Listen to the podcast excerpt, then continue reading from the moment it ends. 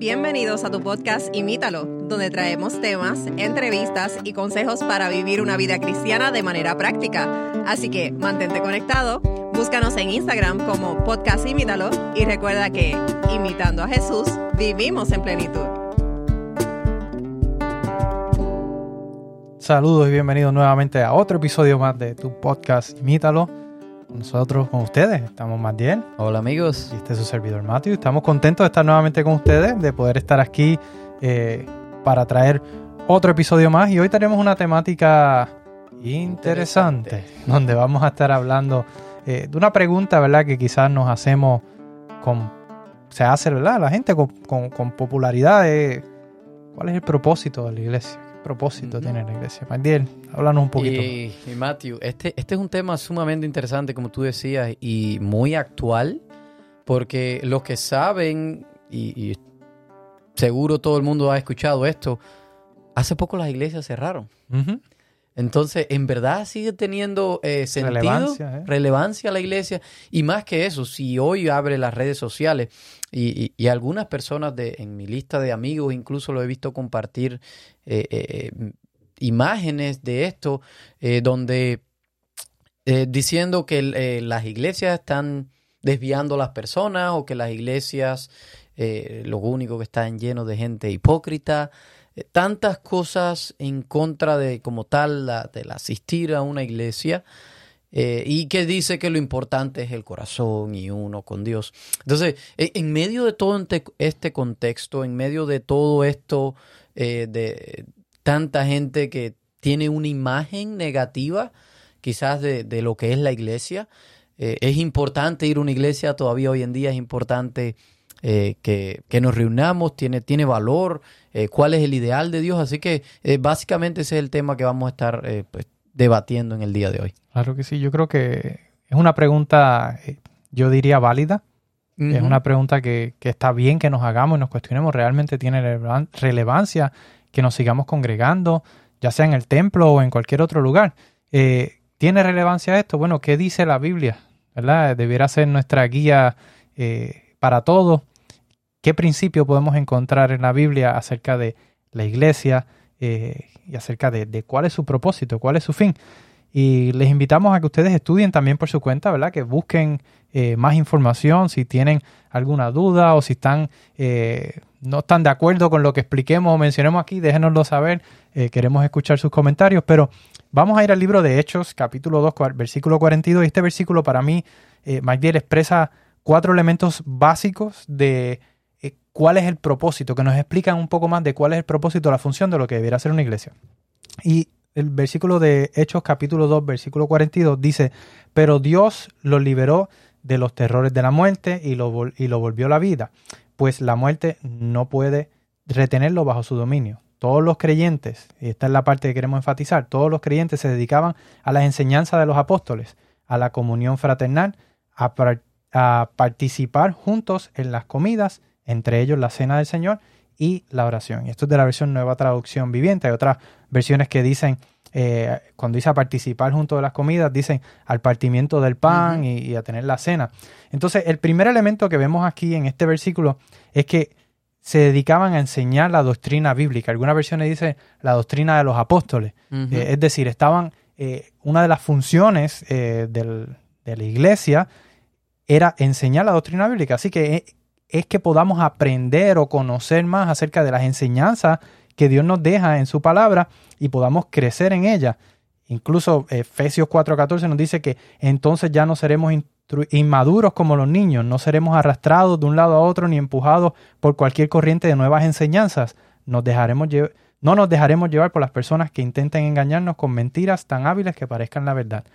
¿Cómo es la única forma que podemos no eh, dejarnos engañar y poder no ser inmaduro es a través del conocimiento. Sabemos que mientras más uno madura, más conocimiento va adquiriendo, va entendiendo mejor eh, la vida, las relaciones, eh, los diferentes aspectos de la vida y entre ellos el aspecto religioso, espiritual. Claro. Una de las funciones de la iglesia es ayudarnos en ese crecimiento, en ese entendimiento de las doctrinas bíblicas, de poder entender qué realmente era lo que hacía Jesús, cómo, cuál era el propósito, cuáles son los principios bíblicos que podemos encontrar en su palabra.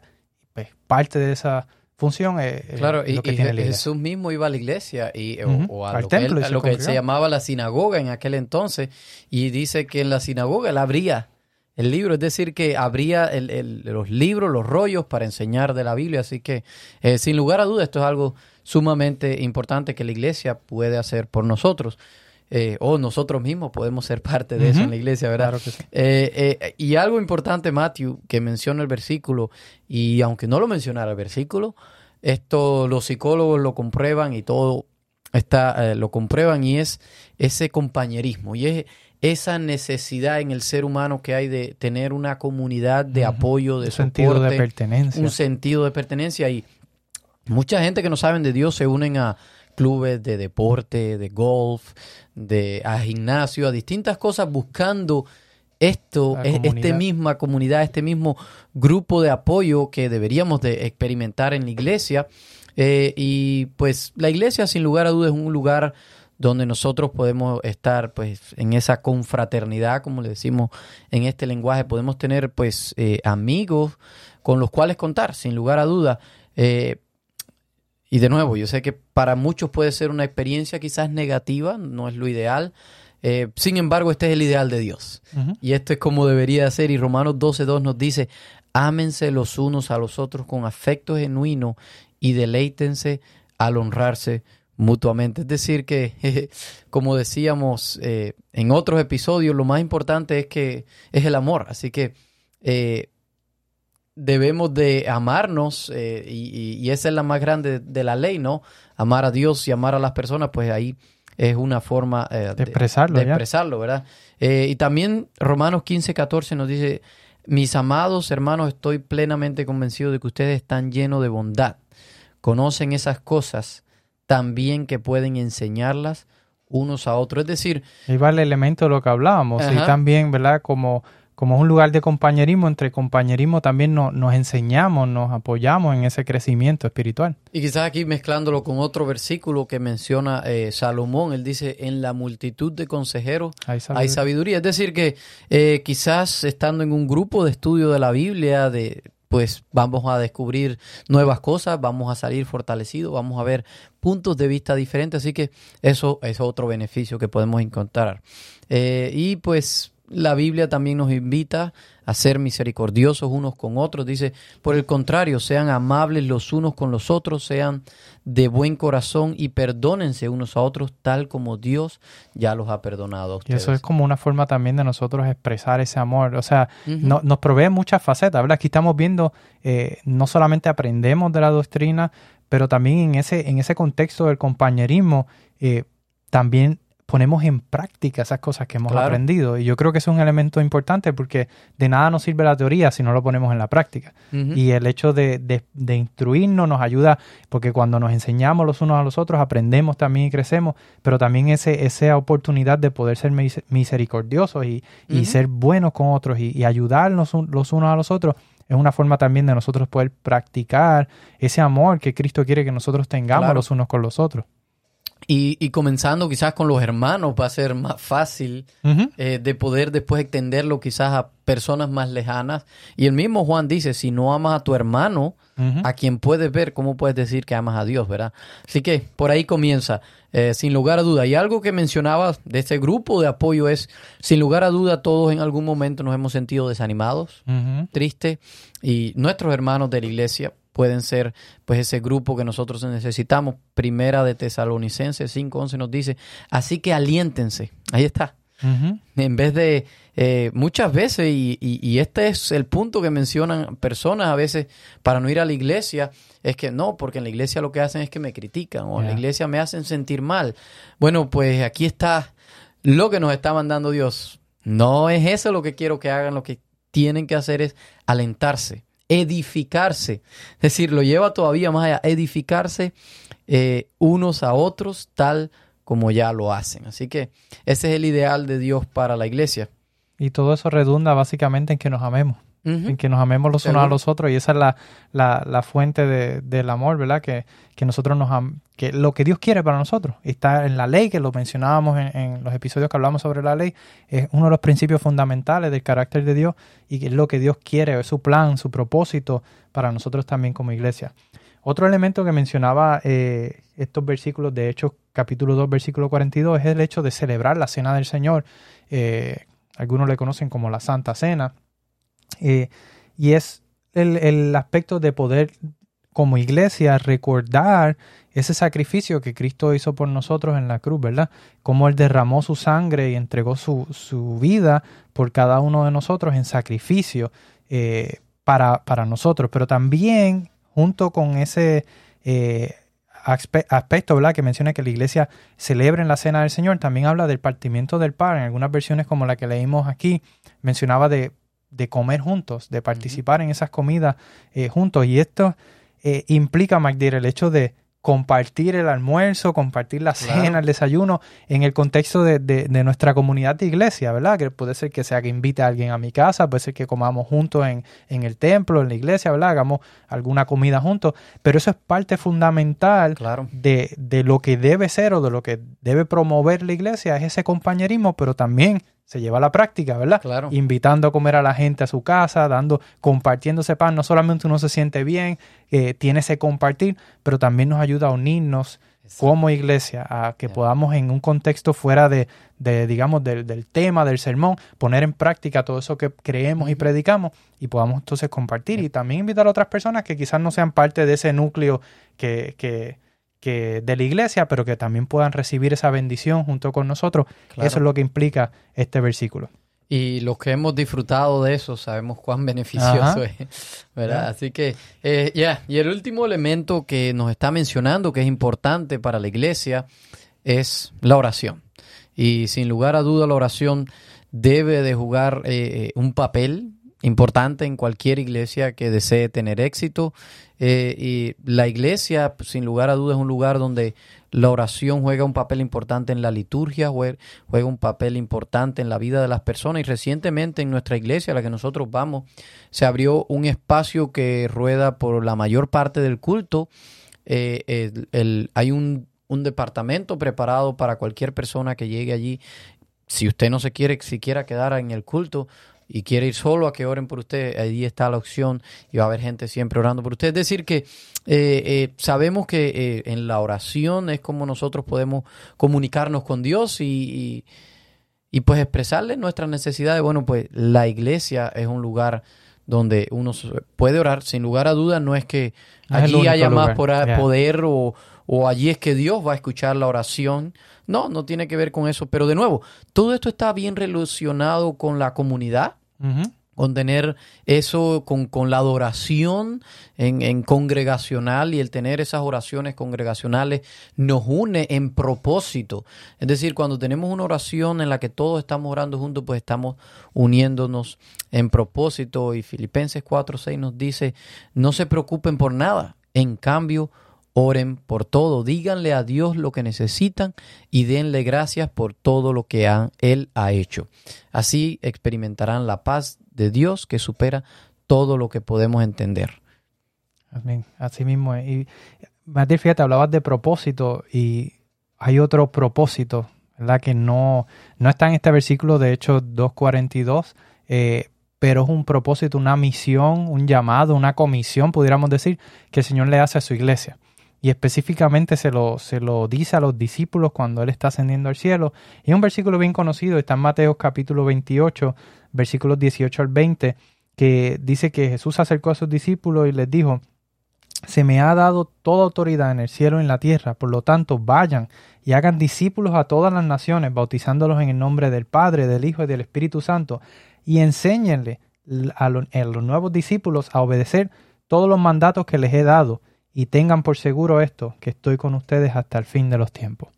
Así que esto es una gran comisión, esto es un llamado, eh, una misión que el Señor nos da a nosotros como iglesia, como discípulos de Él, como seguidores de Él, para que nosotros también creemos nuevos discípulos, ¿verdad? Es ese llamado a nosotros compartir las enseñanzas que hemos aprendido como iglesia, las enseñanzas que, que tenemos de Jesús y que seamos esa luz, ese, ese, ese faro en medio de, de, la oscuridad que podamos nosotros a nuestra comunidad.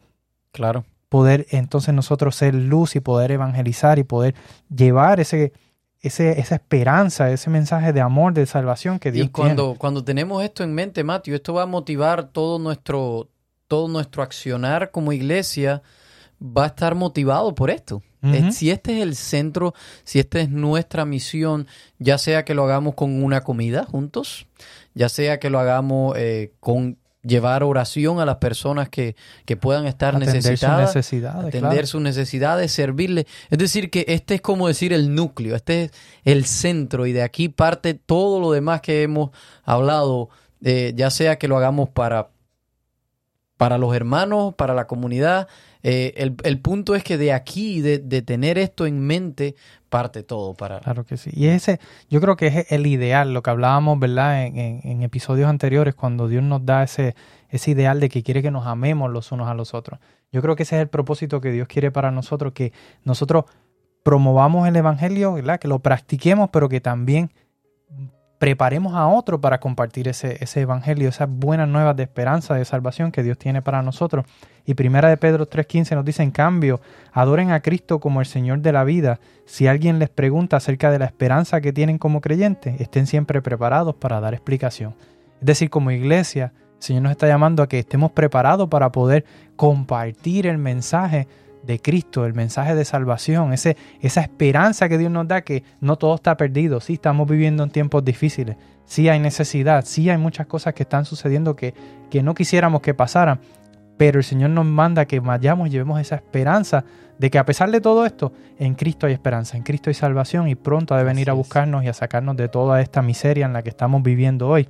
Y la pregunta, Matiel, que quizás pudiéramos utilizar para concluir, eh, ¿esto aplica solamente a un, a un templo? ¿Aplica solamente a, a- a un grupo? Pudiéramos decir, ¿verdad? Claro Sin que no. lugar a duda que no. Eh, la Biblia nos enseña que yo soy la iglesia.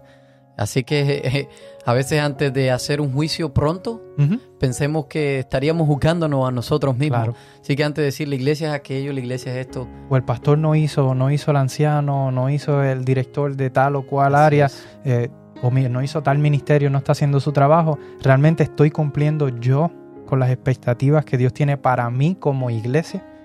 Yo creo que esa es la pregunta que nosotros debiéramos hacernos. Y si no estamos cumpliendo con esas expectativas, entonces debiéramos de ir en oración y pedirle al Señor que nos ayude a poder cumplir con esas Y no, expectativas. que, no querramos hacer un cambio ah, grupal. El cambio comienza por mí. El cambio va a empezar en mi persona, en mí como iglesia. Y sin lugar a duda, ese cambio que yo pueda comenzar a tener se va a reflejar en la comunidad de hermanos que están alrededor mío. Claro. Y yo creo que ese es el llamado que Dios nos hace. Que nosotros le busquemos para que Él transforme nuestro corazón y ese ejemplo, ese testimonio va a motivar a otras personas también a que también cambien y ahí vamos a hacer esa reacción en cadena.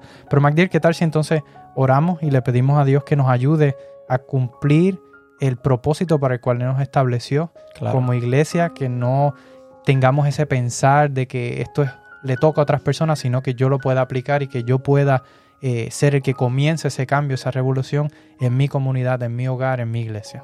Claro que sí. Amante Padre, Señor, gracias porque tú nos has elegido como tus instrumentos, tú nos has elegido como eh, ese medio, esos, esos caminantes que llevan eh, las buenas nuevas.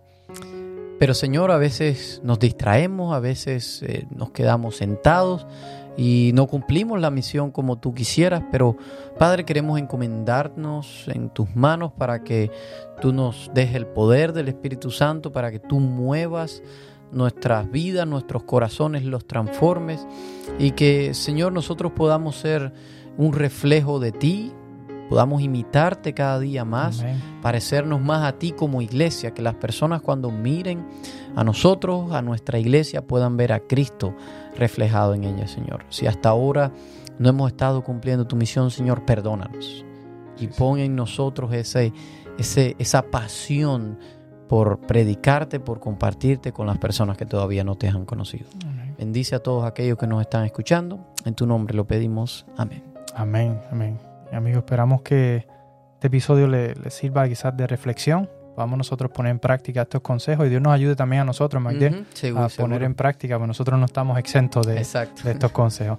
Y bien, amigos, le esperamos entonces en un próximo episodio. Que Dios les bendiga. Gracias por escucharnos. Envíanos tus preguntas y o sugerencias a través de Instagram a Podcast Imítalo o por correo electrónico a imítalo.wpssda.org.